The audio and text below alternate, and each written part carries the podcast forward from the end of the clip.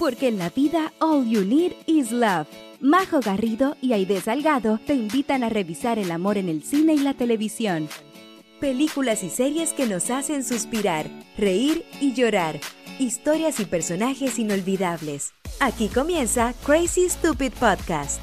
Hola, hola a todos. Muy bienvenidos a otro capítulo más de este su podcast Crazy Stupid Podcast. Hi, Heidi, te iba a decir. Heidi, querida, ¿cómo estás? Heidi, casi te digo Heidi. Heidi, Heidi. Muy bien, Majo, súper contenta.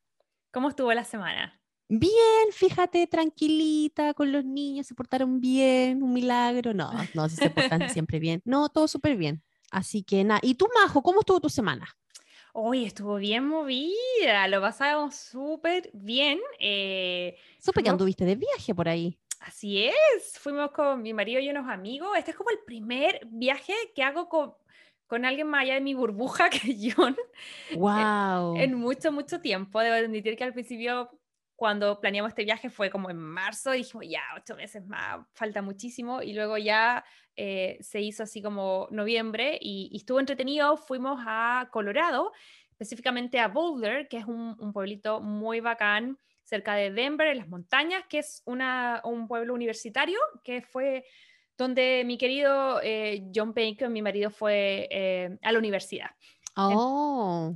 Entonces, recuerdo entonces, vino mucho recuerdo para él. Era una deuda histórica, porque yo desde que lo conocí en el 2009, que me hablaba que Boulder, que Boulder, que Boulder, que era bacán, que se parecía a Santiago, porque se veía las montañas qué sé yo, y nunca me llevaba, pues, ¿cachai? Entonces, em, esta vez se dio la oportunidad de ir a un partido, a un homecoming que les llaman a ellos, que era como un partido de bienvenida, de, como de inicio de, la temporada, de un partido de, de fútbol americano de, de universidad. Eh, A mí el partido... O sea... Súper entretenido, ¿qué crees que te diga? A mí el partido en sí, maní, pero estuvo entretenido el resto del viaje. Fuimos por cuatro días, eh, aprovechamos de ver algunos amigos de amigos gringos que conocimos en Chile que, viven en Colorado, eh, pasé por Denver que no lo conocía y eh, también luego pasamos el fin de semana en Boulder, así que en ese sentido súper entretenido. A mí me dicen eh, Denver y me acuerdo el dinosaurio, el, mi, amigo, mi amigo el dinosaurio. Sabes que yo no había ido y, y, es loco porque había escuchado muchas cosas bonitas de eso. Está en más o menos en el centro de Estados Unidos, súper lindo. Lo que sí, igual debo admitir que eh, luego de 5 o 6 años en California, uno como que se acostumbra un poco al, al, mm. invierno no invierno. Eh, y fue un tema, tuve que ir al garage, sacar la ropa de invierno que nunca uso acá. Sí, pues ya para el centro es mucho más helado que acá en California. Pero igual, súper bonita la experiencia. Como que a mí me pasa eso con las festividades de fin de año, que es muy loco porque nosotros como chilenas estamos acostumbrados a que el fin de año es, eh, qué sé yo, calorcito, empieza el verano. Noviembre siempre fue como, ah, mi cumpleaños, calor, verano. Entonces acá es al revés, pues como mi cumpleaños, invierno, frío. eh, a mí me pasa todo al revés. Ah, sí, pues tú estás de cumpleaños en agosto, o sea, tú, tú caíste bien con el cambio vos. Sí. Bueno, pero retomando el tema de, de, de por qué traía esta colación, es que a mí me encanta que, que como que el invierno y las festividades sean como un frío, y en ese sentido California no apaña tanto. Entonces a mí me pasa que generalmente la Navidad la pasamos en Oregon con la familia de John y ahí sí hace frío y ahí sí, a veces una vez, un año nos tocó nieve entonces me da todo ese espíritu como de festividades, de Thanksgiving, de Navidad, como con invierno. Y eso me pasó un poquitito ahora en este viaje, que fue como, wow, cuatro días así como de, de frío real. Estuvo rico. Qué ah. bacán, yo extraño el frío, majo. Como he dicho anteriormente, yo soy chica de lluvia, de frío. Yo, yo creo que sería feliz viviendo en Portland. Siempre he dicho, ¿por qué no nos vamos a Portland? Yo viví, yo viví en climas así muy helados, for real, cuando chica, dos años en la Antártica. Entonces, como, como que, como que siento que tuve mi dosis de invierno para la vida. Entonces, como estoy feliz ya aquí de regreso en California y no puedo creer que queden solamente siete semanas para que se acabe el año. ¿En serio? ¿Siete semanas y se acaba el año? 2022, pero así, chuacata yo, yo de verdad no sé si esto es un efecto de cuando uno cumple más años, que no sé, pero a partir de los 30 a mí los años se me van volando. Pero cuando antes de los 30 yo decía, uy, qué largo los años. ¿Será un efecto como que cuando cumplís cierta edad, los años se te pasan volando o realmente todo el mundo tendrá esta misma sensación? Mi teoría es que una cosa perspectiva, porque cuando uno piensa, cuando tú a un niño le dices un año, por ejemplo, o una eternidad para Una vida, por ejemplo, yo recuerdo perfecto, como retomando lo que les mencionaba recién, cuando mis papás, cuando yo era chica, me dijeron, ya, por trabajo nos vamos a cambiar dos años a vivir en la Antártica. O sea, para mí era el fin del mundo, el fin de mi vida, porque yo tenía ocho años. Y entonces imagínate, dos, que era que un cuarto de mi vida me mm. tenía que ir para allá. Entonces me parecía una inmensidad. Si el día de mañana yo me dices, ¿sabes que por trabajo nos vamos dos años, qué sé yo, Alaska? Ya, chao, nos vamos dos años, llevo, me va a pasar así, porque son como dos versus 30 y algo, que no voy a dar la proporción, pero yo creo que tiene, tiene que ver con que uno lo va comparando con, con el tiempo vivido. Entonces, cada mm. vez que uno cumple años, un año le parece un tiempo menor. Sí, no, pero a mí los años de, a partir de los 30 se me pasan volando volando, de verdad, yo no, es como un abrir y cerrar de ojos ya se acabó. Qué? Yo creo que también tiene que ver con que estamos, no sé si estamos en el pic, pero estamos en un momento muy ocupado de las vidas, porque también ah, estaba la gente mayor que después de cierta edad como que vuelve a desacelerarse. Verdad, tienes razón. ¿Cachai? Como el ritmo y después cuando ya mm. tenéis cierta edad, no voy a nombrar ninguno porque no quiero hacer age-shaming, pero después de cierta edad como que en verdad se te hace eh, largo de nuevo. Sí, sí, eso es verdad, sí, sí, sí. buena, buena observación. Sí. Oye, pero, pero retomando lo que te decía, eh, he visto hartos memes que, que, me dan risa porque me identifico full, que salen como, todavía no me repongo, no entiendo lo que fue el 2020 y ahora es como 2022. Es como, a, mí, a mí me dan risa esos videos y esos memes que dicen, empezó noviembre, empiezan a sacar todas las cosas de Navidad y ya aparece Mariah y todo cantando. Oye, sí, es que eso es muy entretenido. Bueno, muy pronto, ya en un par de semanitas más, vamos a estar dedicando seguramente un capítulo especial a eso, pero acá las fiestas de fin de año eh, son todo un tema acá luego de Thanksgiving. Literal, cuando pasa Santa Claus eh, en el desfile de Nueva York de Thanksgiving, onda, el Santa Claus cierra ese desfile y ahí como que ese día ya es Navidad. Es Navidad casi. Que es básicamente el último fin de semana de noviembre. Así que se me había ocurrido, vamos a tirarlo ahí a la, a, la lista de sugerencias, a ver si la gente prende o no con esto, pero hay varias películas que hablan de las fechas de fin de año. Está The Holiday, que es una de mis favoritas con la Cameron Díaz y la Kate Winslet. Em, están, bueno, todas las Love Actually, todas estas películas que son como Navidad, Thanksgiving, que yo creo que podríamos y amerita hacer un especial. ¿Qué piensas tú? Sí, yo también creo que deberíamos tener. Así como tuvimos el especial en Halloween, sí, también tenemos que tener especial de Navidad y creo que tenemos mucho más material. sí. hay un montón más de películas que podríamos hablar del tema. Sí. Pero sí, pues así se nos ha ido volando, como se ha ido volando también esta temporada. Yo no puedo creer, ya estamos en el capítulo número 8. ¿Cierto? Y a mí me encanta. Por mí seguiría hasta el capítulo, no sé, mil. Ay, qué bueno, porque no tenemos intenciones de parar, ahí Me encanta tu entusiasmo. Me encanta esto de ser podcaster. Ah. no, y aparte las películas son infinitas, o sea, no se nos acaban nunca. En este género tenemos para rato. Tenemos para rato. Oye, querida, pero ya entrando en tierra derecha y en lo que nos convoca en el capítulo de esta semana, em, siento que la película que vamos a hablar es eh, súper, súper importante para el género. Siento que era imposible para nosotros saltarnos esta película. No, imposible. Porque eh, muchos la han catalogado que es como el inicio eh, del género de la comedia romántica. Y por supuesto que estamos hablando de una película que no solamente ha sido la favorita de la crítica, sino también del público objetivo que somos nosotras. Recién confesamos que no la habíamos visto así como eh, tanto o no la habíamos visto hace tanto tiempo. Yo creo que tiene que ver con que es del año 89. Yo siento que si bien es un clásico, es obviamente muy previa a, a, nos, a nosotras, ¿cachai? Como que nosotros, qué sé yo, teníamos 3, 4 años cuando sale esta película. Y yo, y yo creo que ambas entramos más o menos en el 2000 con la 98-2000 con la voz de mi mejor amigo. Entonces, esto es como 10 o 12 años antes. Eh, pero yo creo que es un must Sí, así que si alguien tiene la audacia de escuchar este capítulo sin ver la película, este es su último momento para poner pausa y de verdad les recomendamos de corazón ir a verla porque es una película maravillosa, porque de ahora en adelante va lleno de spoiler porque esta película acaba de cumplir 32 va a cumplir, años. Va a cumplir, 33. años, sí. O sea, eh, ya acá no me pueden venir que vengo con spoiler.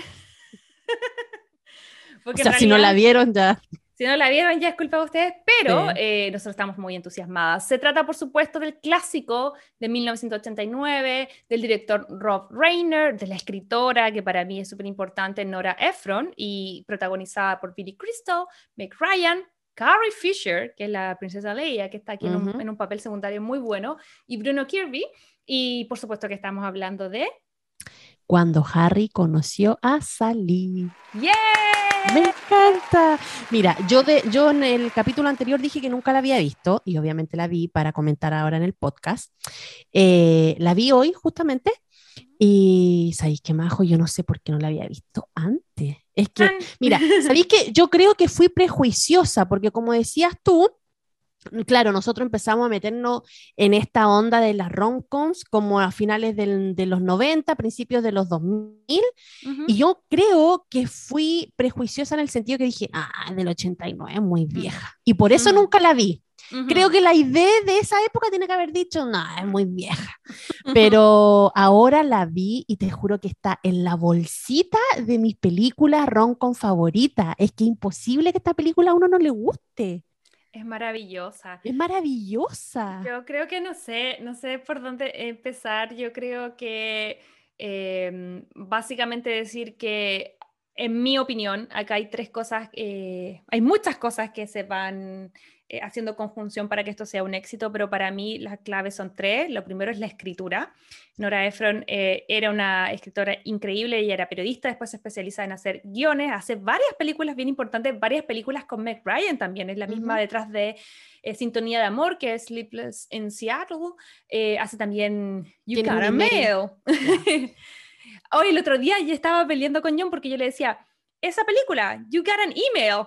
y yo me decía, no, you got mail. Y yo, no, si no es un correo de físico, es un email. Me decía, no, se dice mail, pero ¿por qué así electrónico? Y me explicó que lo inicio del, de cuando se, se, hacían los primeros como correo electrónico, venía un audio que cuando te llegaba un mensaje decía, you got mail.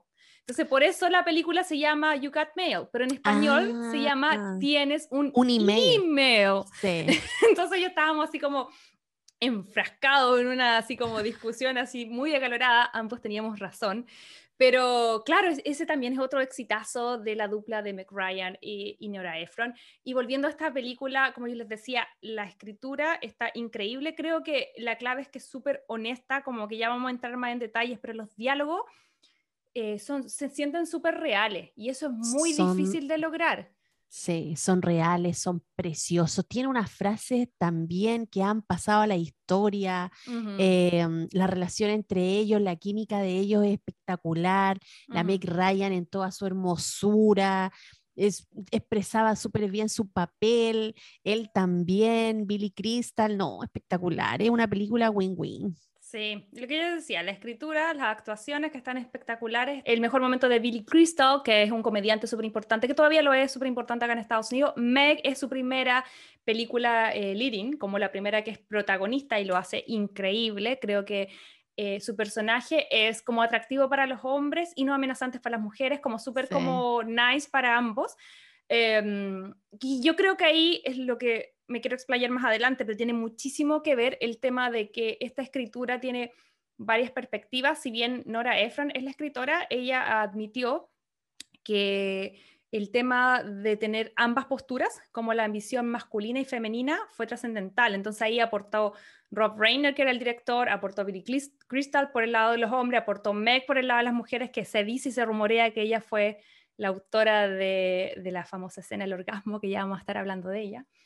Eh, y por supuesto, para cerrar, yo creo que para mí lo tercero tiene que ver con que es eh, una película eh, que, que, si bien es de los 80 es timeless, es como fuera de contexto porque siento que muy a propósito, la escritora, si te fijas, los personajes no entran mucho en en qué trabajan, en su familia, sino que es muy la relación de ellos dos más un círculo pequeño de amigos y el punto de vista de cada uno de una relación, tanto desde, la mirada de la mujer y de la mirada del hombre, ¿no? Espectacular. Sí, entonces por eso yo creo que es un éxito hasta la fecha, porque si bien es de los 80, eh, no refleja tanto, no se metieron como en la política de ese tiempo, en el mm. contexto histórico, sino que solamente se dedicaron a contar la historia y se plantearon la siguiente pregunta, que yo creo que hasta el día de hoy es una pregunta que no todo el mundo ha podido contestar, y es si existe la amistad entre hombre y mujer, y si es que es así, si se arruina o no después del sexo. Claro. Chan, chan.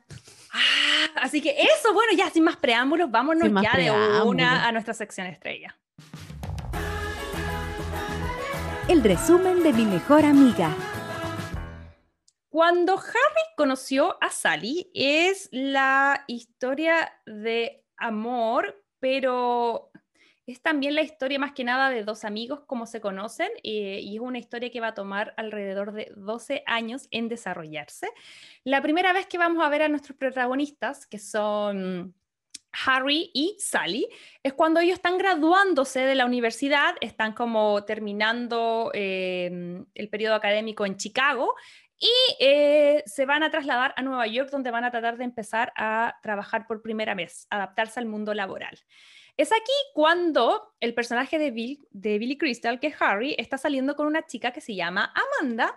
Em, y es ella quien es una de las grandes amigas de Sally, el personaje de Meg.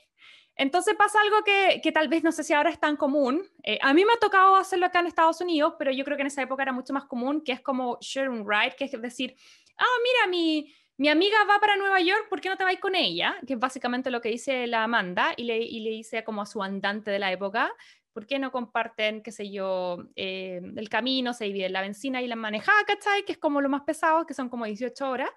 Em, y así parte, arranca la película. Como los personajes están un poco encerrados en el auto eh, y, tratan como de iniciar una conversación, eh, ahí Harry le pregunta, oye, cuéntame de ti, y ahí van empezando a, conocerse. ella le cuenta que, que no, no, ha vivido mucho, que la idea es que va a empezar su vida ahora que va a Nueva York. Y me gusta porque en el fondo de entradita nos tiran ahí esa pregunta que mencionábamos en la introducción eh, con respecto a qué pasa si existe la amistad entre hombre y mujer. Él al tiro le dice así como que no cree en eso porque sale la conversación. Sí. Están como en un, en un, diner para como comer, no recuerdo muy bien el detalle, pero ahí ella defiende, ella dice que es perfectamente posible la amistad entre hombre y mujer, mientras que por otro lado, Harry lo que dice es, que ningún hombre que encuentra atractiva a una mujer puede ser realmente su amigo, porque el sexo se interpone y a partir de ahí eh, ya como que la cosa se fue al carajo. Sí, como que si el sexo está ahí entrepuesto, ya la amistad está destinada al fracaso y ahí queda el fin de la historia. Sí, Así que ahí se nos plantea de entradita como esa pregunta que es la que quiere responder la película, vemos un poco sus personalidades, vi Cristal es, es loco porque él no sé qué te pasó a ti, Aide, pero a mí me pasa que atractivo, atractivo físicamente no, es. No, no, Pero su personalidad igual hace que uno, como que no sé, pues igual está y porra así como, ah, igual. No, no sé si a mí como María José me gustaría el actor, pero el personaje como interactúa con la Meg, me gusta la química que tienen y la onda que tienen, ¿cachai? Sí, porque igual venía como medio canchero, como decimos nosotros en Chile, cuando alguien tiene así como el bla bla, por así decirlo. Tiene buen hablamiento. Tiene buen hablamiento, el chiquillo. Entonces, claro, eh, esa, esa parte lo hacía un poquito atractivo, pero en realidad sí físicamente mm, no, no mucho. Claro.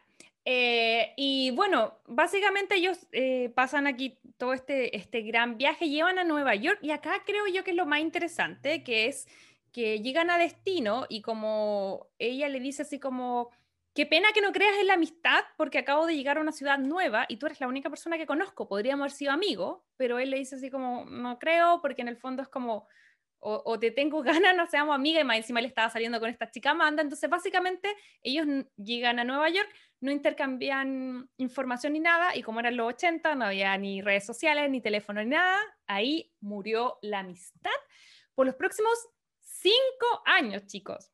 Súper heavy porque eh, eso es lo que más me gusta esta película, que es como el factor destino ahí está jugándosela, pero con todo. Cocina como a fuego lento, esa es mi sensación. como, esto es como, no sé, bueno, yo no como carne, pero me imagino que un estofado o esta carne mechada, que me imagino yo que se, he escuchado que se cose como por no sé cuántas horas para que quede blandita. Ese es como el símil que yo me hago con esta, con esta historia, como que ahí eh, nos van a ir pasando de a poquitito un poco la interacción con estos personajes. Eh, como les mencionaba, la próxima vez que los vemos, eh, ya son cinco años más viejos, entre comillas, yo creo que tienen unos 26, 27. Y eh, se encuentran como a punto de tomar un avión. Ahí nos enteramos que ya la Sally, eh, bueno, ya está haciendo su carrera como de periodista, está saliendo con un piloto. Y en el caso de Harry, que era el que se veía como menos bueno para comprometerse, él estaba... Eh, a punto de casarse. Exacto. Durante la conversación sale a la luz que él estaba a punto de contraer matrimonio, no recuerdo cómo se llama la, la señora, eh, pero está entretenido la dinámica, porque siento que ellos... creo era. No sé, no lo recuerdo, te mentiría si, si te digo. Pero lo que encuentro súper entretenido acá, y que siento que también, esa es la magia de esta película, es que es como su, uno se identifica un montón con las situaciones, son bien simples, pero como que él, la reconoce, pero no se acuerda de dónde, y es como, mezcara, conocía, pero sí, sí, no. Entonces pasa una cosa muy divertida, que él como que logra generar un diálogo, ella se acuerda perfectamente de él, él no de ella, y después eh, se suben al avión y él incluso hace que cambien asientos con un, con un extraño para quedar juntos y irse como conversando. Y habla un montón igual él. o sea, a mí me toca alguien así en el, en el avión y es como cállate un rato. Ay, yo no es de esos apestosos que le habla a la gente y cuenta la vida. Y yo así como me subo y me pongo como audífono.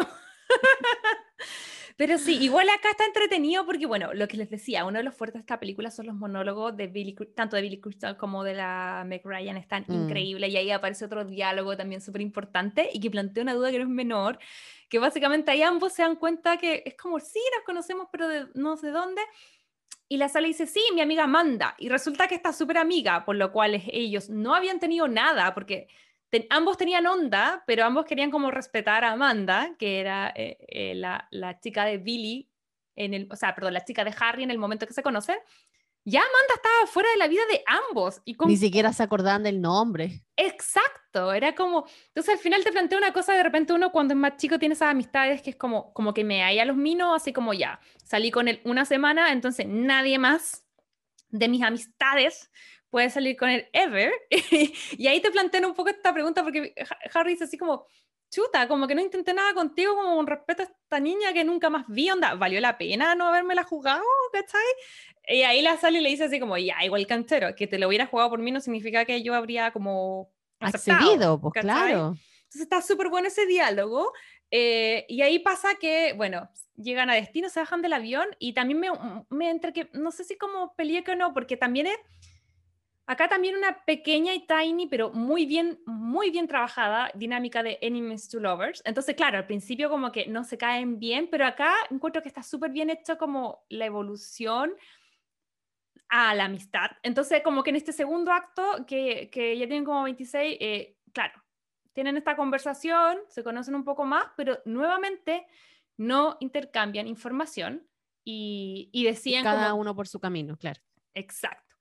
Entonces ahí ya vamos como a la tercera vez que se encuentran. Aquí han pasado seis años. Yo creo que calculo ya deben tener como unos 32, ponte tú. Sí, de em, y, y, ahí eh, viene como la tercera reunión de ellos, que es em, tan como en un, qué sé yo, en una librería. En una librería. Claro, y ahí se topa. Y acá la información clave es que nos acaban de contar primero que la Meg el, su personaje Sally estuvo casi seis años con este piloto, pero que justo hace muy poquito habían terminado.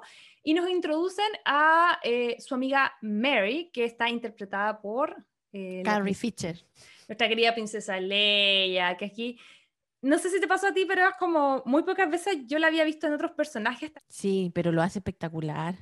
Me costó al principio reconocerla. ¿Qué quieres que te diga? Con el pelo corto, era como, como raro.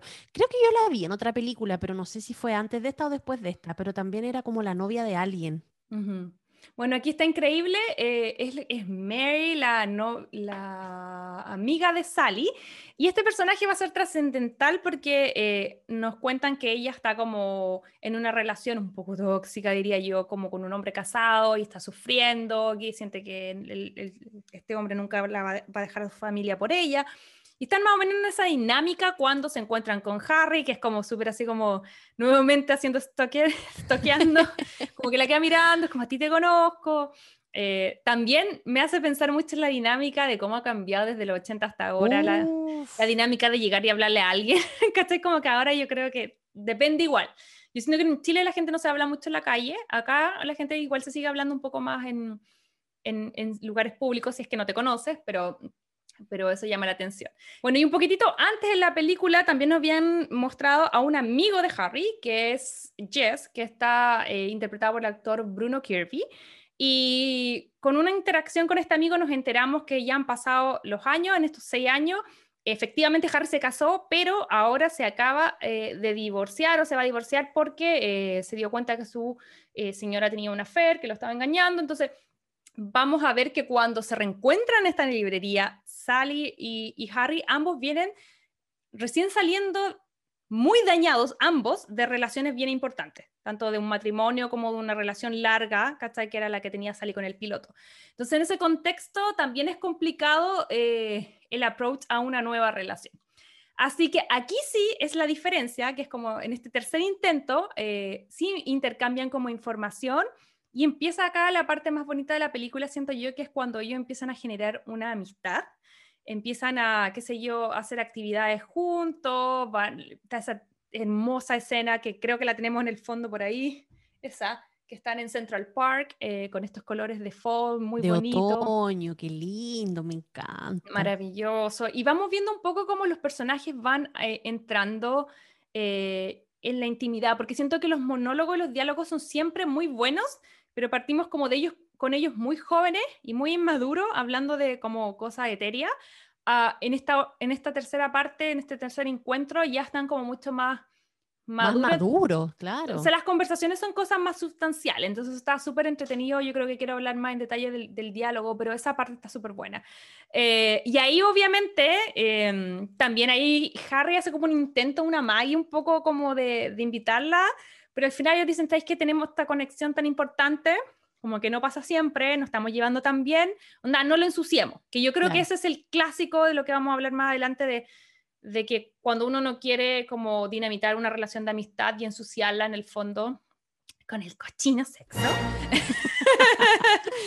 en el fondo porque, bueno, es complicado, vamos a hablar más adelante, pero eh, así que no haya nada mejor que en vez de, de, salir ellos, como que hacen una cita, y me da mucha risa porque deciden como presentarse a los amigos, pero de forma cruzada, es decir, ir como una doble cita ciegas, que básicamente sería eh, juntar a Harry con Mary, que es el personaje de Carrie Fisher, y a Sally con Jess, que era el personaje de Bruno Kirby.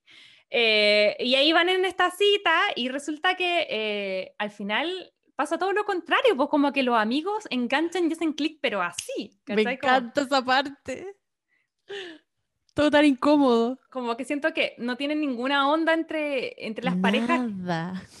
¿Cachai? Como entre las parejas que habían hecho. Entonces al final del, de la noche, eh, los amigos se van juntos, toman un taxi, como ya, chao. O que se arrancan así rapidito, ya vámonos. Y ahí quedan nuevamente como Sally y Harry, como eh, nuevamente en una, mm, en una dinámica. Recordar que toda, en toda esta eh, como momento de la película, no recuerdo el orden exacto, pero aquí es donde dentro de las actividades que ellos hacen aparece la icónica, eh, icónica escena del orgasmo en el diner. Que, mm, que le vamos a dedicar una sección completa más adelante, pero que siento que está súper es súper importante no solo por el morbo. Yo cuando chica había visto estas, eh, esta, esta escena sí que la había visto, no había visto la película, pero había, había escuchado esta escena, ella la actuó increíble, la repitieron millones de veces. Em, pero siento que ahora de adulta ya no lo veo como el morbo de, oh, oh, oh, está haciendo sonido un orgasmo, sino que es como, qué heavy, qué importante fue para la época que se estuviese hablando en una película sobre el falso orgasmo femenino.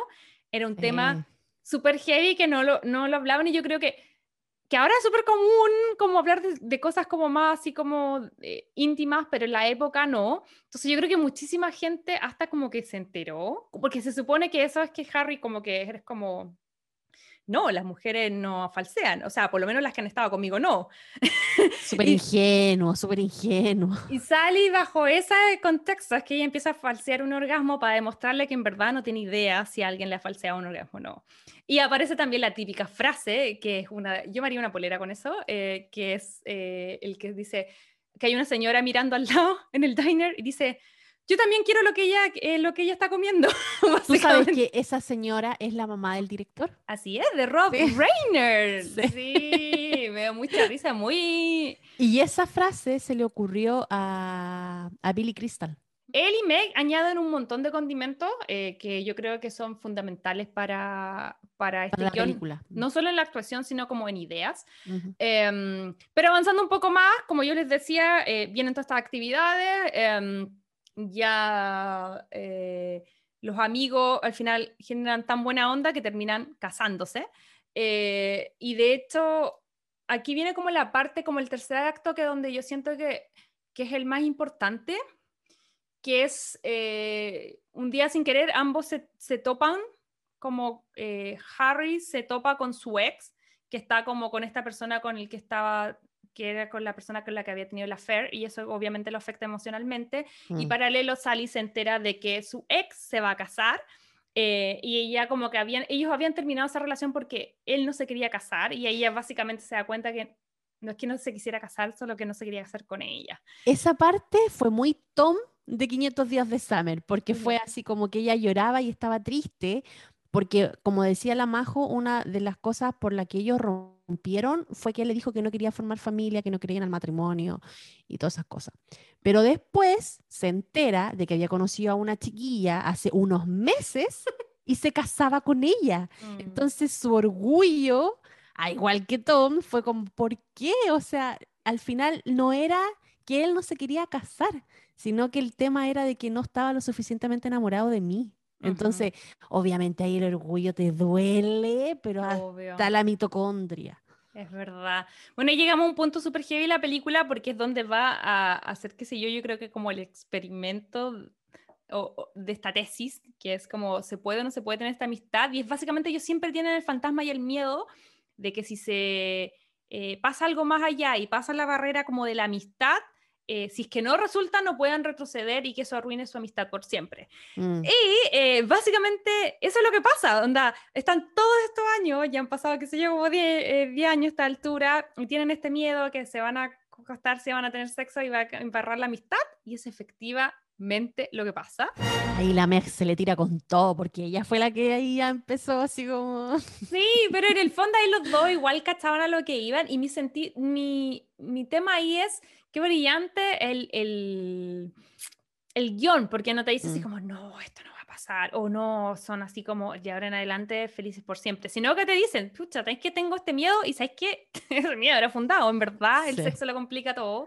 No en el sentido pacato de, oh, no tengamos sexo, sino que obviamente eh, el nivel de intimidad de una relación, eh, eh, como que complica las cosas, ¿cachai? Como mm. que eh, creo yo que ese es un mito que ha estado en la cabeza de mucha gente y esta película, eh, por eso yo creo que es tan como importante porque se mete básicamente con esta pregunta e intenta responderla.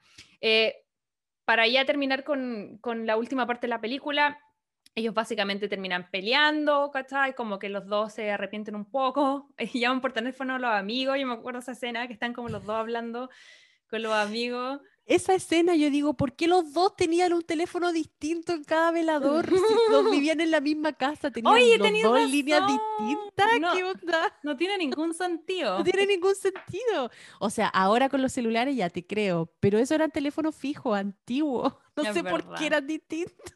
Sin ningún sentido. Me friqueó mucho esa parte.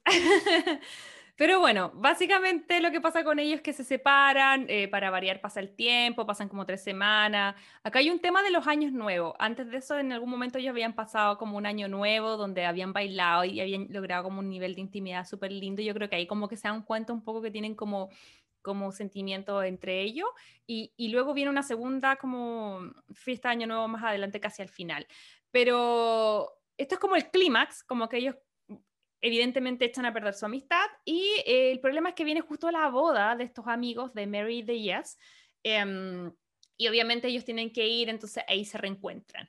eh, ahí pasa algo que me da mucha risa cuando hacen el toast, como los novios, y dicen así como, queremos hacer un brindis por Harry y por Sally, que si no fueran tan poco atractivos, esta boda no, nunca, nunca habría pasado. Ellos están como justo entre medio de una pelea y quedan así como muy plop y básicamente se tratan de arreglar, pero la, la Sally está un poco dolida y, como que siento yo que ambos eh, quieren intentarlo, pero como que la comunicación no funciona mucho y, y, básicamente se van por lados separados. Em, ya en la última, última eh, parte de la película, el clímax, es Sally está junto a, a, sus amigos que ya se casaron, están como en una fiesta de Año Nuevo en Nueva York y eh, Harry está esta icónica escena que siento que estaba como un poco tributada en otra serie. A mí me pasa que cuando veo Clueless y cuando la Cher se da cuenta que está enamorada como de su hermanastro, es muy parecido al momento de que Harry está acá en eh, este arco que es como un medio como arco del triunfo que está en Washington Square, en Nueva York, en, yo creo que debe ser Greenwich Village, no estoy muy segura, pero la cosa que él va así como haciendo un repaso, vemos como un repaso de todos los diálogos, de todas las imágenes, y ahí él se da cuenta así como, ¿qué estoy haciendo? Estoy purando jugo, estoy enamorado de ella, ¿cachai? Entonces como que tiene este momento tan de rom-com que es como de... Mm, Revelador. Sí, el aha moment, eh, donde él se da cuenta que en verdad han estado puro, entre comillas, dando jugo en el sentido de que se han complicado, pero hasta por la inmortalidad del cangrejo, y en verdad no se han solamente como por el miedo a escucharse. Y acá creo yo que es lo más importante y creo que el otro twist que hace que, que la gente se como que se eh, empatice tanto con ello, es que yo creo que hasta esta película todas las fuerzas antagonistas eh, eran externas. Por ejemplo, en Bridgerton podemos ver que, qué sé yo, la sociedad, en otras cosas el patriarcado, en otras partes la distancia, no sé, pon en Sintonía de Amor o Sleepless en Seattle, eh, qué sé yo, los personajes están como en distintas partes del país sin embargo, acá el único conflicto y la única fuerza antagonista son ellos mismos, porque están los dos en Nueva York, los dos, qué sé yo, son personas como realizadas, como recursos, como con herramientas, y es básicamente sus ideas y sus propios miedos lo que los aleja. Y yo creo que esa fuerza antagonista es la más real de todas, porque yo creo que mm. eso es lo más fácil de que la gente se identifique. Entonces yo creo que ahí es donde está eh, una de las cosas brillantes de esta película y es la primera vez que lo vemos. Más adelante, yo creo que ahora en, la era como de rom-com postmoderna, yo por eso digo que esta es como la película que inicia las comedias románticas postmodernas, porque para atrás está, qué sé yo, Casablanca y un montón de, clásicos, pero ahí en una era donde era un poco más romántico, donde lo que nos postula este género, que es el romance, estaba más aceptado. Yo creo que a partir de esta película en adelante ya podemos hablar del posmodernismo en, la, era romántica, de que ahora lo que está, lo que la sociedad nos dicta, y, que, gracias a la vida es así, es que estamos más empoderados y está, en el caso, no sé, por feminismo, yo a mí me encanta, es algo que, que, que estoy tratando de explorar, pero que también ha trabajado en que muchas de las cosas románticas se rompan, entonces como que siento que todas estas cosas que no hacen tanto eh, eh, mm, eh, retumbe ahora, como que nos parecen tan importantes hoy, las, por lo menos las primeras veces que a lo mejor muchos lo escucharon, fue en el 89 con esta película. Entonces, por eso yo siento que es tan importante. Ya volviendo para cerrar este resumen, que me fue imposible hacerlo cortito, eh, básicamente Harry se va como corriendo a, la fiesta de Año Nuevo, intenta encontrar a Sally. Em, y básicamente le dice así como, oye, le pide disculpas, le dice que la ama, y aquí viene una frase que yo me encanta, que también es otra súper, súper típica de esta película, que, que ella al principio, cuando él, eh, él le dice que la ama, ella como que lo rechaza, le dice, oye, no vengáis acá porque estáis solo en Año Nuevo, estáis desesperado, como que yo no soy como el plato de segunda mano para nadie, ¿cachai? No soy tú mm. como consuelo. Y ahí él le dice, esto que lo voy a leer, porque creo que me salga igual. Esta es mi traducción, no sé si está eh, eh, exactamente igual, pero la vi en inglés la película, así que esta es mi traducción. Dice, no vine esta noche porque es año nuevo, no vine porque estoy desesperado, vine porque cuando te das cuenta que quieres pasar el resto de tu vida con alguien, lo único que quieres es que el resto de tu vida parta lo antes posible.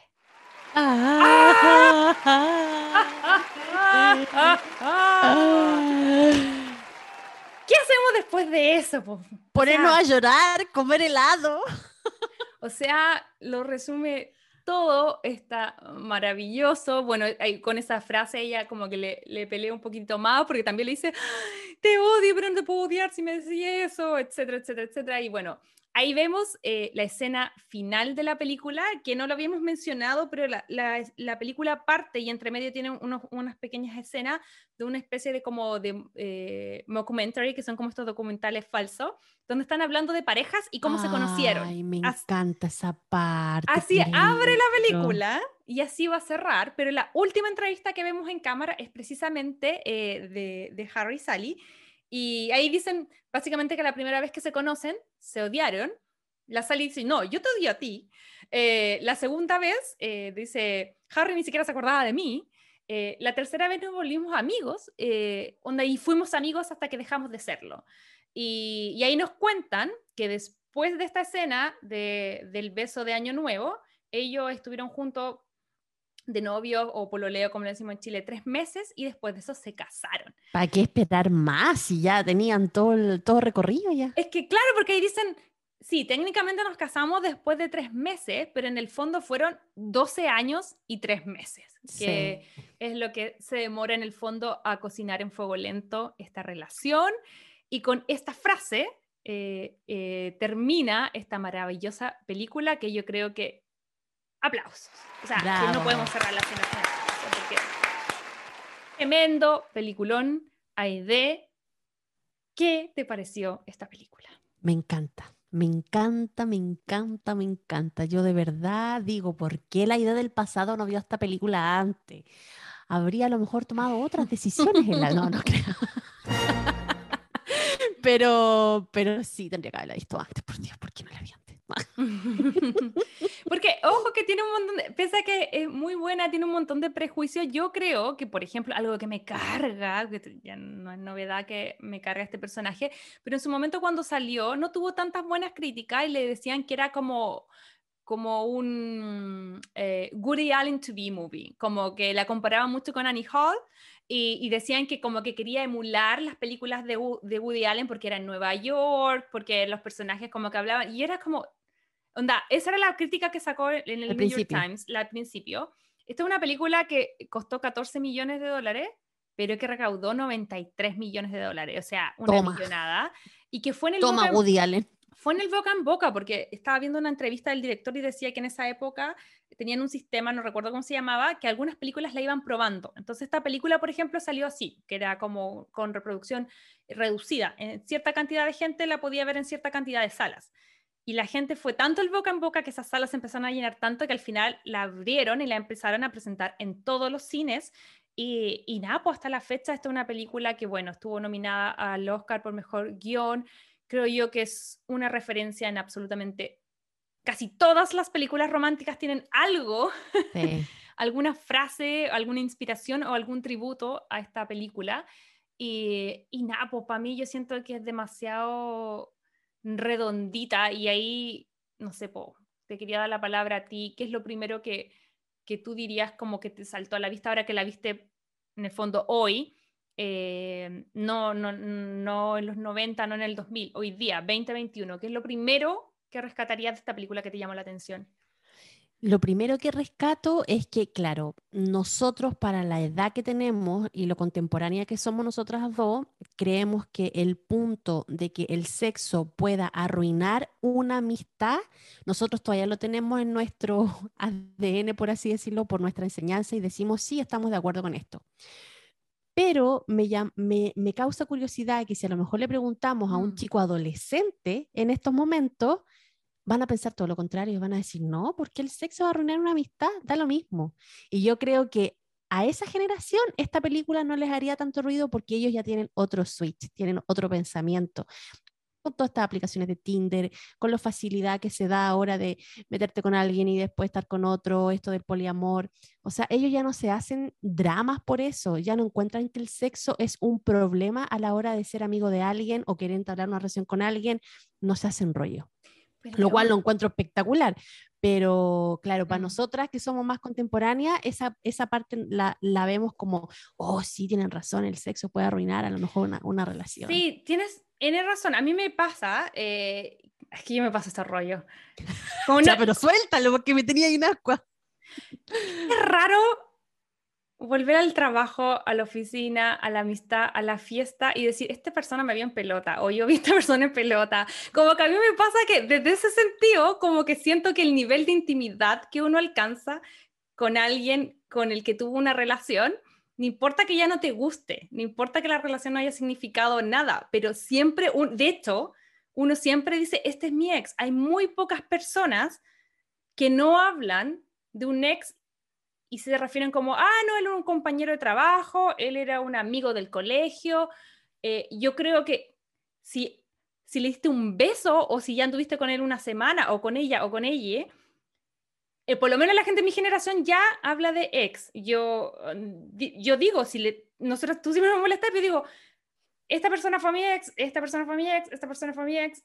Y, y, si hay alguien con el que yo no tenía intimidad, te voy a decir, este es mi amigo del colegio, este es mi amigo del trabajo. Entonces, Claro, lo encuentro maravilloso lo que hace la gente joven ahora, pero a mí me pasa eso, que yo no digo que lo arruine porque no sirva. Sí, igual tuve hartos amigos con ventaja, con raspe, con muchos de ellos también sigo teniendo amistad. pero, pero a mí sí me, me, da risa esa cuestión porque es como, es como, este, como que no tengo que imaginarme nada de esta persona, aunque ya no me, no me produzca nada, ya sé, ¿cachai? Ya sé cómo se ve. pues, yo creo que yo de ahí veía como la complicación en que algo, algo dicen ti porque es diferente, un touch and go, un, no sé, po, hice swipe en mi celular, estuve con esta persona y nunca más la veo. Acá el tema no habla de eso, acá habla de alguien con el que te vas a volver a encontrar una y otra vez. Entonces, yo concuerdo contigo que las generaciones más jóvenes probablemente no se pasan ese rollo, pero yo creo que todavía me identifico con el sentido de que tal vez no signifique nada para mí, pero igual le doy el título de de ex. es mi ex. Sí, pues. Sí, pero es porque, como te digo, nosotros estamos chipeados de otra forma, pues. Por eso me gusta, como que no estoy defendiendo que, que, no haya que meterse con los amigos, porque en realidad sería una caer raja. Yo tengo un montón de ex que son amigos míos, entonces no podría decir eso. Y tampoco estoy como diciendo, ah, la película tiene razón. Solo me gusta que, que, te, que te, te, mete la duda, ¿cachai? Como que te metas esa, esa pregunta que siempre ha estado en, en el interés colectivo y escribo de todo, porque el otro día vi una serie de Seinfeld. Eh, no sé si has visto Seinfeld. Sí. ¿Tú cachai que Elaine, que el, uno de los personajes principales, es ex de Jerry? Entonces a mí me da risa porque en un capítulo más o menos de la temporada 2 o 3 que voy más o menos ahora, como que Jerry y Elaine como que empiezan así como tan aburridos y están como, hmm, ¿y si hacemos eso que ya hicimos? Porque en verdad ya lo hicimos, da lo mismo, como que ya pasamos la línea una vez más y después empiezan, no, pero es que tenemos una súper buena amistad, entonces ¿para qué? Y están como todo el capítulo, si, si lo hacen, lo hacen, cruzan la línea y después viene Constanza y le dice así como, idiotas, onda, eh, toda la humanidad ha intentado resolver esa pregunta, eh, por los siglos de los siglos y ustedes justo lo van a resolver? No, obviamente que les va a quedar la embarrada. Y Jerry sí como, no, es que tenemos un sistema, es que pusimos reglas y obviamente les queda la embarrada y las reglas funcionan un ratito y después de nuevo como que tensa la amistad. Y evidentemente por temas de, de trama ya después lo resuelven y al capítulo siguiente ya no es tema. Pero a eso voy con que creo yo que en los 80, en los 50, en los 2000 y en el 2021 con distintas aristas, por supuesto, con menos trabas, menos mal, eh, menos, eh, mejor chipeados que nosotros, eh, pero yo creo que todavía es tema. Yo creo que el ángulo en que lo miran es diferente, pero yo creo que todavía deben haber adolescentes pasándose rollos, todavía deben haber amigos que te tienen ganas, que, que tienen cuco que funciona o no, ¿cachai? Como que yo creo que eso va a existir siempre. Mira, por ejemplo, yo en mi caso, yo no tengo ex que sean amigos míos. Y cuando traté de que un ex fuera amigo mío, no resulta. Porque no, no, no, paso. Y mm, entonces, partiendo como desde ese punto de vista, encuentro de que en estos tiempos los chicos jóvenes no tienen tema, porque ellos pueden ser perfectamente amigos de ex. y, y no porque van a saber que a lo mejor van a ser ex dejan de tener sexo porque después van a decir, ah, no, pero esto no resultó porque el sexo es tan casual, no es tan comprometido como lo hacíamos nosotros, que por eso les da lo mismo. Sí, no tienes razón. Igual yo siento que, por ejemplo, mi visión de adolescente, que fue 10 o 12 años por esta película, eh, también era mucho más relajada que lo que la adolescencia sale, que yo siento que cuando uno la escucha hablar parece que tuviera, no sé, 12 o 13 años, ¿cachai? En el sentido de cómo se cuida, porque eran como otros, otras cosas. Sí, en ese sentido yo encuentro que tenéis toda la razón. Eh, pero a mí me pasa que eh, también yo creo que depende de los niveles. Yo soy amiga de, ex que son como más infantiles, que son como más del colegio, donde eran relaciones mucho más eh, nice, mucho más arriba, ¿cachai? Mucho más ingenuas, ¿cachai? Mucho más como de solamente la manito, un andá, ¿cachai? Entonces, por, por, eso puedo mantener la amistad. De hecho, yo lo he dicho en este podcast. mando saludos, pero yo una vez salí con un, con un amigo eh, en el colegio por dos semanas eh, y ese amigo ahora con el tiempo conoció a mi prima eh, y se casaron, así que ahora es mi primo. así que le mando saludos, tiene una familia Tan moderna que saliste. No, pero es que imagínate, no salimos, imagínate que es, es que a eso voy con el tema del tiempo. No, está bien. ¿Qué son dos semanas en el colegio? Que no significa nada. Además, nosotros era como muy, nos pasó eso como muy como, oh, como que teníamos onda, yo creo que solo porque era como el fin de año, como de aburrido, pero como que nos dimos un beso y fue como, ah, somos amigos, chao, ¿cachai? No, no, duró nada, entonces, obviamente bien, y yo era la más feliz, salté en una pata porque es una súper buena persona que yo quiero mucho, entonces cuando eh, empezó a tener onda con mi prima, yo era la persona más feliz del mundo, ¿cachai? Onda, tienen una familia maravillosa, entonces por eso yo te digo que a él no lo consideraría un ex, para mí él es un amigo, porque fue en el fondo una semana en el colegio no significa nada, no fue nada, eh, pero no es lo mismo que habláramos como de otras personas que tuve como relaciones largas en el tiempo, que duraron años, que involucraron muchas más cosas, ¿cachai? Entonces, con ese tipo de personas, cuando ya las saco, las saco de mi vida, ¿cachai? Como que mm. siento que depende mucho de, del nexo emocional y del grado de amistad. Porque, por ejemplo, cuando tú eras full amigo de toda la vida y de repente, qué sé yo, de aburrido y de adolescente hormonal por un par de días se te enreda la hormona, te das cuenta que es una tontería y volví, podéis seguir siendo amigos porque hay un lazo de amistad previo. Pero no es el caso como de, de Harry y Sally, porque ellos se conocieron y ahí como que al conocerse, tú siempre cuando estás soltera y conocí a alguien, está como esa pregunta de ella, este, este amigo o este pajoteo, este amigo o este pajoteo. Esto es así el filtro, así el filtro. Todos lo hacemos, todo el tiempo como estamos como solteros. Entonces yo siento que esas son las amistades que no sobreviven, porque si no había una amistad real y de peso antes de que cruzara la línea, volvía a lo mismo, a nada, ¿cachai? Como que siento que por ahí puede ser como... Pues. Y la teoría, pero creo que no tengo una respuesta porque yo creo que depende de cada persona. No sé, no podría responder esa palabra así como si funciona o no funciona la amistad si se arruinan, ¿cachai? Como cuando pasan a ser como amigos con ventaja, porque mm, yo creo que depende de la situación. Sí, sí, igual, depende de la situación, de lo maduro que uno sea y de lo que viviste también en la relación, porque también ahí cuando hay egos heridos o corazones rotos, yo creo que claro, es mucho más, más, más difícil, pues toma en cuenta que en estas relaciones siempre hay uno que que se engancha más que el otro. Por ejemplo, en el caso de la, de la película, después que tienen sexo ellos, es, ahí se notaba que Sally quedó como ahí súper enganchada. Y el, y el Harry quedó así como, ¿qué hice? Dios mío, por Dios. Y él el mm. que se va, y ahí es donde ella como que reacciona y dice, oh, la embarramos. Claro.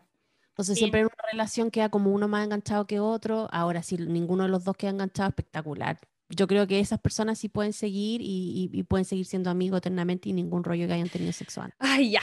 Pero idea, retomemos la película. Yo quiero hablar eh, en especial de Nora Ephron, que es la escritora, porque siento que ella es o sea, demasiado brillante, em, quien lamentablemente falleció en el 2012 por una complicación, una enfermedad de la sangre, que es súper loco porque estaba viendo unas entrevistas y ella como que nunca comentó su grave estado de salud hasta que básicamente estaba muy cercana a su fallecimiento, como que nadie supo, entonces fue muy eh, repentino para el entorno, eh, pese a que ella estaba lidiando, claro, con, con una enfermedad hace tiempo.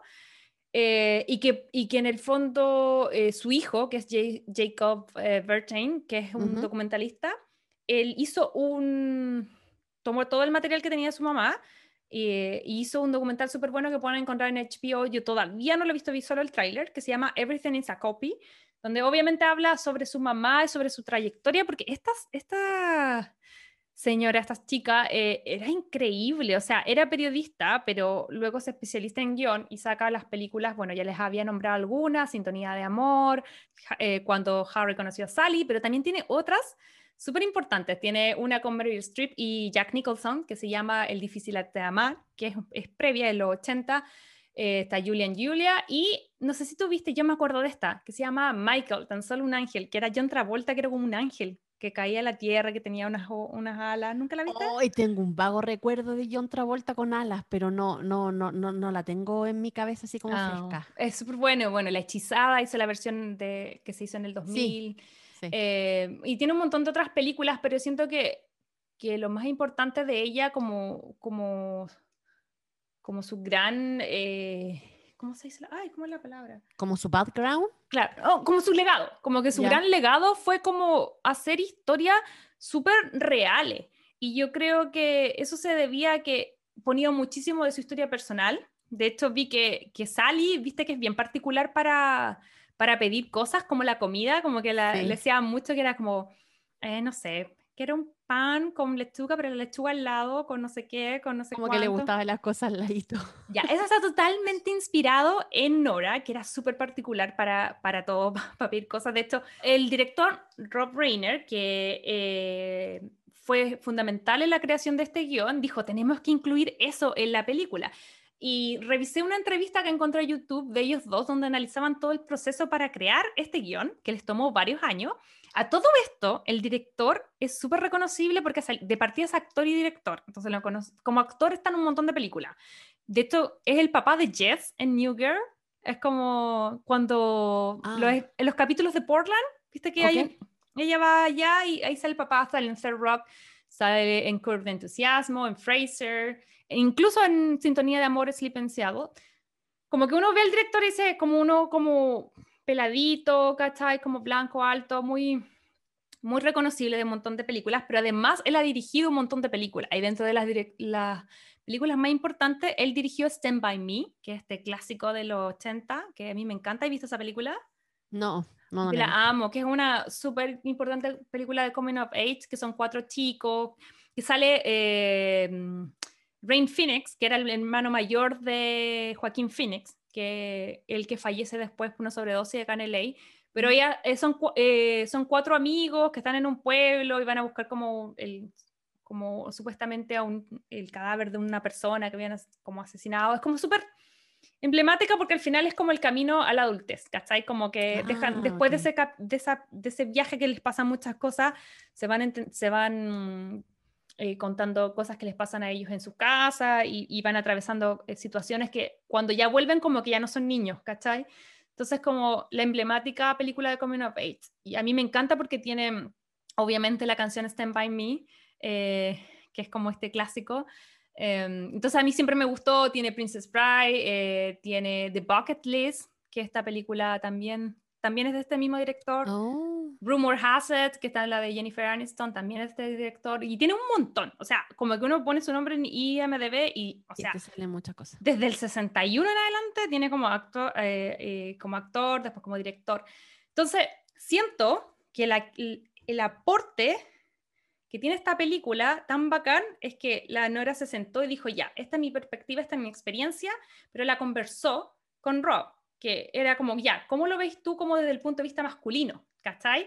Entonces yo creo que eso es súper importante porque ya sea tanto hombres como mujeres, básicamente cuando escriben personajes de, de, otro género, no es que uno no los pueda escribir, por supuesto que uno puede escribir todo, adultos, niños, eh, qué sé yo, esa es la idea de ser escritor y guionista, pero obviamente te da una perspectiva el hecho de que incluya como vivencias. Entonces ellos empezaron a cocinar súper a fuego lento este, este mm, guion.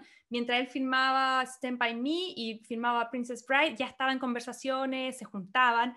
Y luego cuando ya tienen más o menos un guion hecho, entra Billy Crystal, que es el que además le pone como mucha química y muchas cosas, ¿cachai? La cuota de humor un poquito igual. Totalmente, que él ya venía súper consolidado. Y Meg Ryan, eh, también siento que pese a que es su debut, como que entrega hartas cosas importantes. De hecho, acá no sé qué has averiguado tú, pero yo cuando estuve mirando sobre la escena de los orgasmos, eh, me salieron distintas versiones. Y Billy Crystal decía como, no, a Meg se le ocurrió. Y después vi esta misma entrevista con Nora Ephron y, y Rob Reiner, y ellos decían que a Nora había tenido una conversación con Rob. Entonces él le dijo, y ella le dijo así como, no, bueno, sí, casi todas las mujeres eh, en algún momento de nuestra vida eh, como que fingimos un orgasmo. Y ahí como que Rob se quedó como plop y era como, no, mentira. What? Me desayuno. A mí, y que básicamente fue la reacción de Harry, no, a mí no. Y él le dijo así como, sí. Y de hecho él decía, cacha que el video era previo Me Too, pues el video era como de hace más de 10 años atrás, eh, y ahí él decía, probablemente ahora me llegue una demanda, pero lo que él hizo fue pedirle como a seis mujeres distintas que trabajaban en su, en su producción, como que la encerró en una, en una, en una um, oficina y les preguntó, ¿han fingido un orgasmo? Básicamente. Y las seis le dijeron que sí. Y ahí el tipo quedó como en shock y ahí fue como dijo, esto tenemos que hablarlo en la película. Seguramente yo creo que toda la parte como histrónica es totalmente de, de me, que ella como que parece que grabaron muchas veces la película. Pero me llama la atención porque, claro, uno ahora está tan acostumbrado a través de redes sociales o como con los amigos y todo a hablar como mucho más sin tapujo y mucho más abiertamente de temas más íntimos pero para la época que uh, alguien hablara, imagínate que simulara un orgasmo en cámara, o sea, era la revolución total.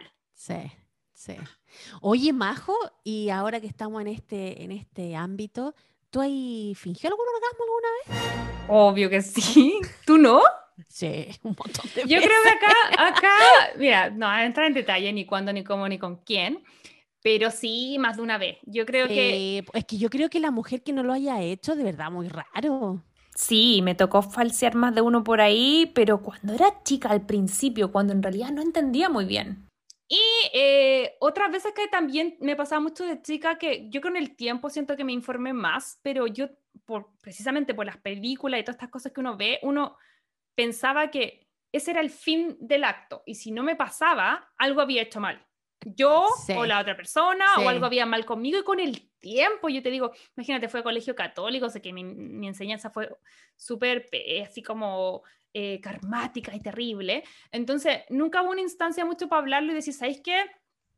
No, no siempre va a pasar, a veces pasa, a veces no, eh, a veces puede ser durante el acto sexual, a veces puede ser como eh, por estimulación externa, hasta el tema de la masturbación, es como un montón de cosas que cuando más chica no manejaba. Entonces yo creo que ante eso era como, ah, ya, lo mejor lo finjo, ¿cachai? Hasta que después, claro, a mí me pasó que después cuando, porque cuando ya empecé a experimentar varios, de verdad, caché que como, ah, ya, esta donde la fingía no even close, pues, ¿cachai? Como que, como que siento también que eso es lo que decía el director, que no lo habían puesto en, en, en la película porque no se les había ocurrido en la época, pero que después lo pensaron, es el tema de que la mujer finge el orgasmo, pero que el hombre también se hace el weón en el sentido de que, que también uno podía reconocer que te estaban mintiendo, pero que escogían. No sé, yo, creo que los hombres en ese aspecto son reganso y, de, a veces no cachan. No, yo creo que definitivamente, imagínate si es la prueba, si el tipo tuvo que, mm, o sea, el director tuvo que llevar como seis personas para que lo convencieran de que eh, él no cachaba nada. Pero lo que yo, yo, yo solamente reproduzco lo que él decía. ¿Cachai? Que en el fondo también hay veces que es como, eh, ya, ok, elijo creer, como que es como cuando, no sé, te dicen, voy a comprar el cigarro a la esquina, y tú sabes que no era comprar cigarro a la esquina, pero que paja preguntar a qué va, y ah, que gasta energía, ya, chao, que te vaya bien. Como que es, él decía un poco eso. Ahora, yo no sé si es verdad o no, porque no, no es mi experiencia, pero era lo que, lo que decía el director no sé, yo creo que ellos, no sé si se automentirán, pero yo creo que ni siquiera se ponen a pensar porque están tan inmersos en la cuestión de que ya logré lo que tenía que hacer, así que ahora voy yo. Entonces que yo creo que ni siquiera lo piensan. Es como que, ah, ya sí, ya llegó, entonces ahora me toca a mí. No sé. Creo que están tan urgidos en eso. No sé, a mí me, me es difícil como responder algo que, que no, no he experimentado. un hombre, ¿verdad? Sí, totalmente, porque a eso voy, porque como que siento que he escuchado tanto hombre decir cómo somos y cómo pensamos y cómo mm. sentimos las mujeres y me revienta, que me cuesta yo decirle a un hombre, eh, como se siente como piensa, ¿cachai? Si no lo mm. soy. Entonces como que me, guardo eso, pero siento que, que, que, sí, que yo creo que al final el tema es que hay ignorancia para todos lados. ¿Cachai? Como que yo siento que es el huequito que, generan estas cosas como de, falsear para allá, salgamos del cacho, porque al final esa cuestión de, de qué es tener relaciones y que, porque también había, bueno, hay otros temas que es como... Eh, entrar en detalles de cuándo parte, de cuándo el juego previo, de cuándo es el, inicio y el final, pero yo creo que bajo esas convenciones, en tiempos pasados era como ya, ok, si pasa genial, si no pasa lo actuamos y sigamos. como que siento yo que... O para que salgamos rapiditos de la cuestión, lo actuamos y ya, chao. Sí, pero qué loco porque al final yo siento que, claro, nosotros lo podemos hablar así de, de, libre y sin tapujos solamente porque crecimos como bajo otras circunstancias, pero yo creo que lo que hizo Meg en esa época... Uf, no, sí. O sea, yo la aplaudo de pie porque era como súper poco eh, visto. Yo no sé, o sea, desconozco, tal vez si, si, si, lo habían tocado en otros temas, pero por ejemplo en este género, creo yo que no... no Mira, y yo creo que en estos tiempos una actriz para que sea considerada a lo mejor, no sé, la top de las actrices, muchas veces a lo mejor, no sé, pues tiene que mostrar pechuga, tiene que mostrar poto, tiene que tener unas curvas, tiene que ser bonita, tiene que ser como sexy. Pero si tú veis el papel de la Sally, la Sally es lo más anti-sexy del mundo. Pero yo creo que esa parte de la escena la pone a ella como en el mismo, en ese tiempo, en el mismo eh, podrio, ¿cómo, ¿cómo, se dice? Podio. Podio que, que, las que ahora, no sé, pues son como más curvilíneas y todas esas cosas, porque para ese tiempo eh, eso era algo que no todas las actrices hacían y que a ella la tiene que haber puesto en ese lugar como de sex symbol, por así decirlo, solamente con esa escena. No, maravillosa, más que lo hizo increíble. Eh, claro, los behind dicen que grabaron un montón de veces la escena, que da un montón de ideas. Igual estaba súper chistosa, yo la vi y me da mucha risa porque, insisto, cuando yo la vi cuando niña, como que me daba un poco de, de, de conmoción, de como, uh, uh, mira lo que hizo. Yo te digo, mm. cuando vi esta escena de chica, qué sé yo, no sé, en la tele, en algo, siempre las ponían, qué sé yo, revisando película. Y ahora la veo de adulta y es como, loco, en verdad, la mina se está riendo de la ignorancia del otro, ¿cachai? Es como, ¡pah! ¿cachai? Como meado, ¿cachai? Como la encuentro súper empoderada, ¿cachai? Como, no, maravillosa, maravillosa Meg. Y, em, creo que, claro, este es el inicio en, en, su, en su carrera. Ella va a protagonizar un montón de películas en este género, va a ser considerada la reina de este género. Les queremos aprovechar de preguntar, eh, eh, porque estuvimos en pauta viendo las películas, queremos revisar más películas de la MEC, pero tenemos una duda trascendental. Sí. eh, ahí de cuéntame cuál es. ¿Ustedes encuentran que la película que protagonizó ella con Nicolas Cage es como para que tengamos un capítulo en este podcast? ¿Ustedes creen que sí o no? City of Angels o Un Ángel Enamorado yo calculo que debe ser del 98, 97, al ojo, no sé, habría que googlearlo, pero por ahí debe ser. Eh, que tiene una tremenda banda sonora, eh, Google Dolls, con eh, Irish, ¿no? Em, Aerosmith, creo que, ¿o no? No, es Google Dolls. Ah. Es que no voy a cantar, pero Mira, no, no. Puedo hacer muchas cosas en este podcast, pero es cantar 98. ¿Viste? ¡Al ojo! Yo me acuerdo, yo la vi. Y es como me acuerdo en qué año del colegio estaba, ¿cachai? Eh, nos preguntamos eso con la idea porque, a ver, tenemos súper buenos recuerdos de la película. Es una película que ha sido muy vilipendiada por la crítica, que hicieron pebre eh, a ella, a, a Nicolas Cage. Eh, y yo siento que deberíamos darle la oportunidad y verla, porque mi primera reacción cuando la, la idea me la plantea es como, uy, no sé, porque como que no todo el mundo le gusta esta película. Y luego me, me puse a pensar, a mí me gustó cuando la vi, con 14 años, probablemente sí me dan ganas de hacerle, ¡ta, ah, le dije la idea como ah, de pegarle un pape eh, por ir manejando con audífono. ¿A qué se le ocurre soltar la bicicleta en una carretera con audífono y cerrar los ojos? No, sí, ahí era para pegarle un pape, pero... Eh, eh, me pasa que tal vez creo yo que esta película eh, le pasa lo que le pasa a muchas películas de la, del género, que las tratan súper mal gratuitamente. Em, yo siento que es la época donde ella había tenido todo este escándalo de, de, mm, de su affair con Russell Crowe, que era lo mismo que yo te había contado que cuando chica yo había dicho, oh, uy, esta chica, y, no, y como que no vi más películas de ella. Pero bueno, ahí les dejamos esa, cosa, esa, ahí le dejamos esa interrogante para que nos puedan hacer llegar sus comentarios, ya saben, Crazy Stupid Podcast en Instagram, también en TikTok y por favor si nos pueden obviamente seguir en las plataformas como Spotify, Apple Podcast y Google Podcast, porque si ustedes le dan el seguir, nos ayudan a hacer más em, visible este contenido. Así que ahí les dejamos la pregunta, pero cuéntame, ¿me querías contar algo? Sí, de tu yo tengo otra pregunta para ti, porque hoy día estoy muy preguntona. Ya dígame. En tu historia, con todos estos guapetones, amigos, no amigos, la, todo lo que no, si eran todos guapetones, pero es que todo lo que no hay contado, ¿te arrepientes con alguno de ellos haber cruzado la línea y haber dicho, pucha, no, mejor tendría que haber sido amiga nomás de él? No. ¿No? no. No, no, no, no, te arrepientes de, ningún, de, ninguna experiencia. No, para nada. Porque ¿sabéis qué? Fue súper bueno porque eh, es como, bueno, sí, lo pasé bien, pero con los que había amistad real, la amistad sobrevivió, con los que no había amistad, ahí quedó. En verdad lo pasé bien, de todo aprendí algo, ¿cachai? Y, y, y, los que en verdad había como material de, mm, de, algo más romántico, sí se llevó a un segundo nivel y ya ahí ya pasan la categoría de ex, entonces ya como que salen del, del grupo de amistad. Pero no, yo en general... ¿Pero con algún ex no te gustaría haber quedado como amigos nomás? Como que tú decías, pucha, este, esta persona me servía más como amigo en mi vida que como ex.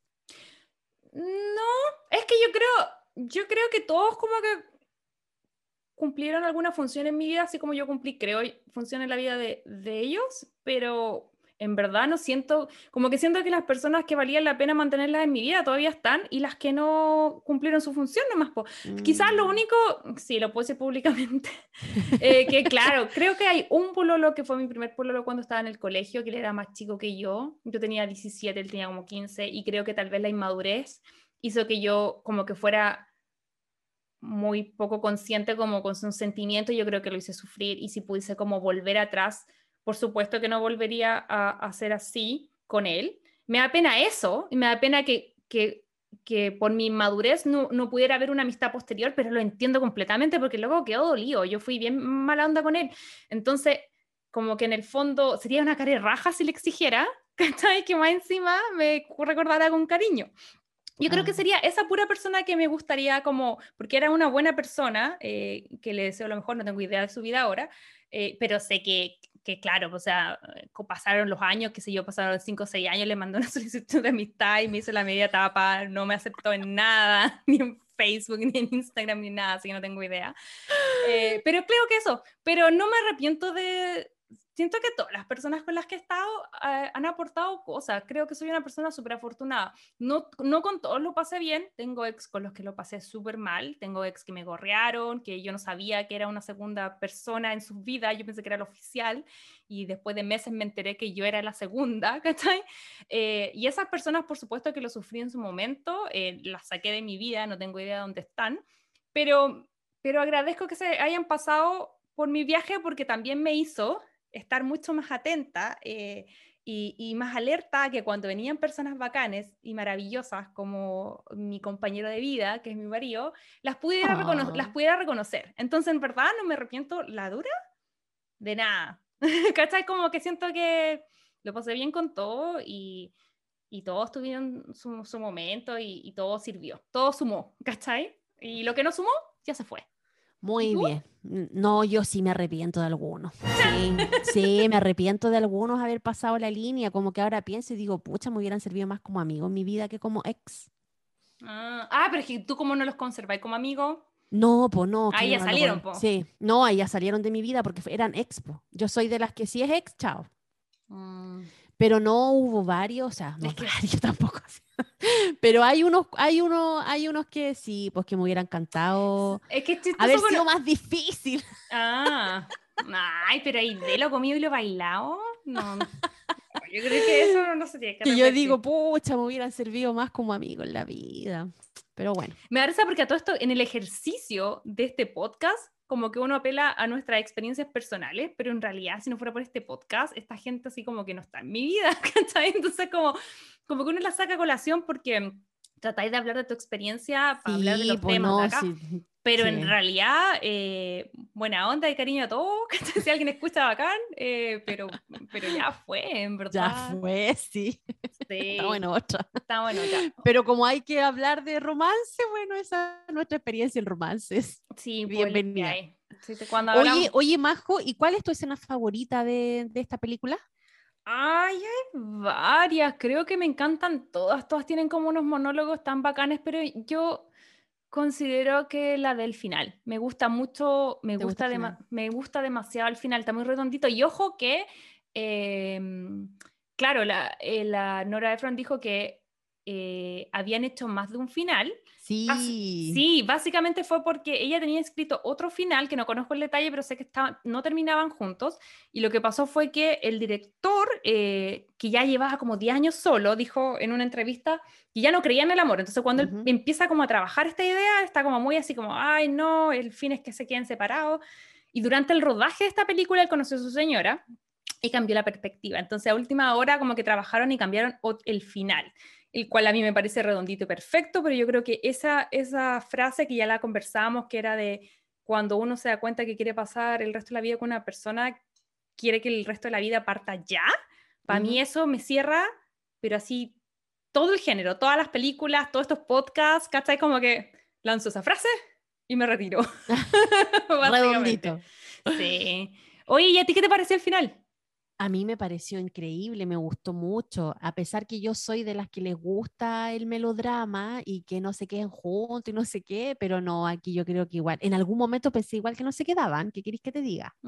Porque a él lo vi muy dudoso, eh, ella súper asumía también de que él habían embarrado y que ya ya era. Eh, pero claro, después cuando ya hacen como un resumen de todas sus frases y de todo lo que hablaron y todo, y él se da cuenta que realmente la ama y la va a buscar, eh, sí, bonito igual. Pero es maravilloso, viste que al final eh, todo, me voy a ir a la bola del arte y todo, pero está todo en constante creación y movimiento, como que eso es lo bacán, como que ya tú puedes tener una idea que se transforma, qué sé yo, en un argumento, después en un script, después, qué sé yo, lo presentas, haces la película, pero hasta último segundo, las mentes creadoras están ahí como moviendo cosas y incluso eh, el mensaje sigue mutando, porque siento que ya, claro, filmáis la película, la sacáis y luego la veis en 20 años más y probablemente las conclusiones de la gente que la vea también vayan cambiando. Entonces, como que creo que, eh, no sé, es que yo estoy sin palabras con esta, con esta eh, película. es súper linda, por donde se le mire. Sí, de verdad, de verdad creo que ya más o menos hemos abordado, podríamos estar, insisto, mucho tiempo más porque da para mucho, pero creo que que es una película bacán, tan bacán que yo creo que eh, trascendió fronteras. De hecho, estaba leyendo dentro de los datos curiosos que era la película favorita de Lady D. ¿En serio? sí, sí, como que el director dijo que, pero era, era como pa' callado, ¿cachai? Porque el, creo que parece que la conoció, no sé si fue el director o la Nora Ephron que la conoció en algún evento en algún momento en los 90 y fue como que ella le había dicho que había aprendido mucho con esta película, porque obviamente ella, ella venía como, claro, de una familia muy conservadora, también de, obviamente, ella le dice la princesa del pueblo, pero en verdad igual es de una familia aristócrata. Em, y eh, como que al parecer cuando ella vio la película, eh, como que hubo muchas cosas sobre las relaciones de amistad y, de amor que ella como que aprendió y que vio por primera vez en esta película. Entonces cuando se encontró, no sé, insisto, no sé si el director o, la, o a la escritora, pero le dijo, gracias, Así como es una de mis películas favoritas. Eh, como, que la, como que le dijo así como, está como en el Buckingham Palace, pero como para callado, Como que la tengo en mi colección, pero nadie sabe. Así que si una queen como la Lady Di la hace su película favorita, como nosotros, este humilde podcast no la va a poner dentro de la No la va a poner como la favorita. O sea, ni me preguntéis qué nota le pongo, porque es un poquito obvio, ¿no? Es que tengo que preguntarte porque vamos a cerrar esta sección precisamente justo cuando dije, ah, ya, va a terminar de hablar la idea, me va a dar el pie para que le pregunte la nota. Pero ahí te di el pie, po. Maravilloso. Aide, querida, ¿qué nota le pones? ¿Cuántos corazones? Cinco corazones, obvio, chiquillos, y espectacular esta película, me encanta. ¿Y tú, Majo, cuántos corazones le pones a esta película? Seis, diez, cien. En verdad, obviamente lo máximo en esta tabla es cinco. creo que esta es una película maravillosa, redondita. Yo tenía el cliché, la típica de cuando todos dicen que les gusta algo, como que yo digo, ah, ya no, es que yo soy diferente, entonces no me gusta, no la veo.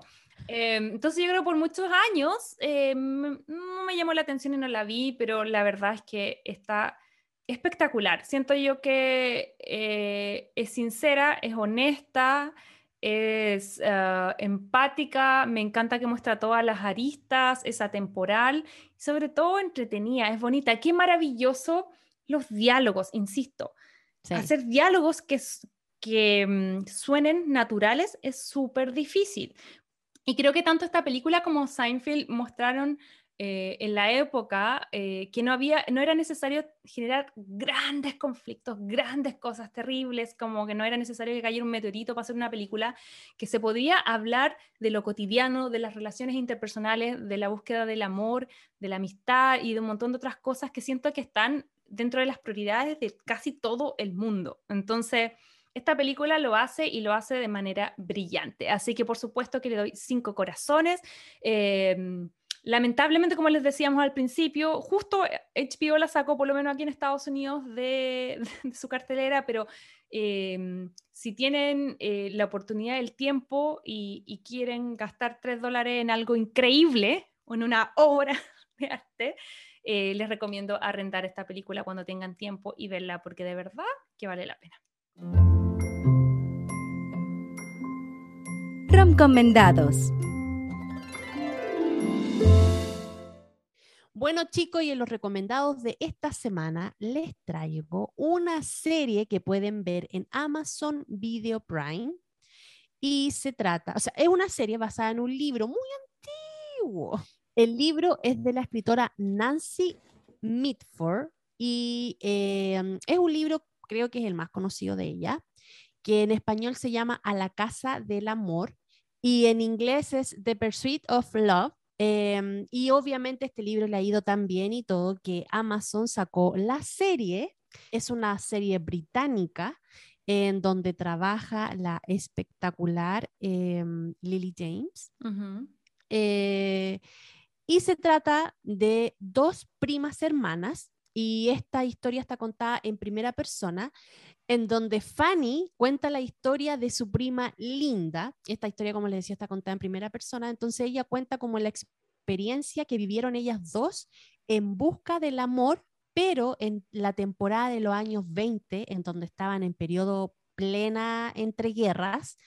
Entonces está basada como en esa época eh, claro, la, Fanny, que es la que está contando la historia, ella es súper reservada, no es, es como más centrada, pero Linda es una locatelli, de la, de la más locatelli, entonces ella vive su vida, ella quiere disfrutar, em, quiere vivir el amor, ahí tiene unos encuentros, unos desencuentros y tiene un estilo muy particular eh, que me evoca mucho a las películas de eh, Wes Anderson, que a mí me encanta. Ay, a mí Entonces, eso ya es como, tenía el 50% de mi corazón ganado con, esa, con, con ese estilo.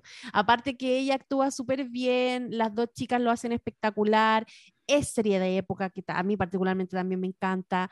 Concuerdo contigo que tiene una estética muy de Wes Anderson, me encanta. Eh, y creo que a los dos nos pasó con que cuando estábamos viendo la película nos dio una vibra de Anderson, así que fue como, sí, tenéis razón, hay de, como que cuando hiciste el comentario, el tiro eh, eh, me hizo lógica. Hasta el momento me pasa que me gusta, pero cuando yo, confesión, cuando yo le hice clic para ver esta serie, me da risa porque la ropa es muy como de los años, me parece que están en, no sé si en los 20 o los 30, pero es como... En los 20. En los 20, claro, es como post Primera Guerra Mundial. Me da risa porque yo vi el título, vi a las chicas como en la portada y dije, oh, bacán, me, me imaginé una, una serie de ahora porque como que en el fondo están vestidas de época, pero como que se ven igual que hipster de ahora, ¿cachai? Entonces yo me imaginé ah. como una mina en Brooklyn, ¿cachai? Como 2021. Y cuando empiezo a ver la película es como, oh, no, no, nada que ver, ¿cachai? como Inglaterra, como los años 20. Igual me gustó, ¿cachai? Me gusta harto. No, no he avanzado por tiempo porque eso sí, comentar que duran una hora los capítulos. Es como ver mini películas, ¿cachai?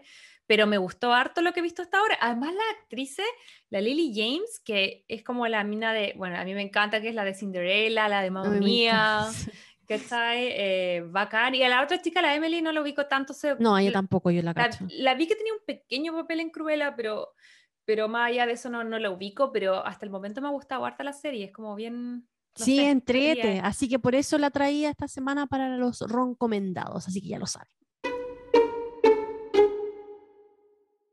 Ok, hemos llegado al final. Muchas gracias a todos por escucharnos, por seguirnos en este capítulo y por supuesto que los invitamos a que si quieren escuchar este y los otros capítulos nos puedan buscar en Spotify, Apple Podcast y Google Podcast. Ojalá apretar el, botón de seguir y también si les interesa, constantemente en la semana estamos subiendo cositas a nuestro Instagram y nuestro TikTok que es Crazy Stupid Podcast. Así que eso, ojalá nos puedan recomendar en todas esas plataformas y por nuestra parte estamos llegando, como les decía, al fin.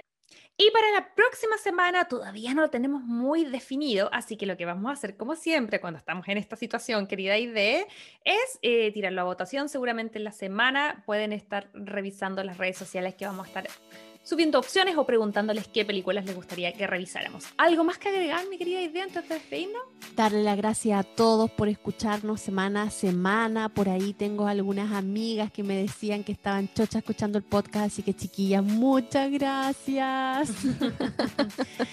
Saludos a todos, a todos entonces, un cariño gigante y nos vemos la próxima semana en este podcast que se llama Crazy Stupid Podcast. Adiós. Bye bye. Si te gustó este podcast, recuerda seguirnos en Spotify, Apple Podcast y Google Podcast.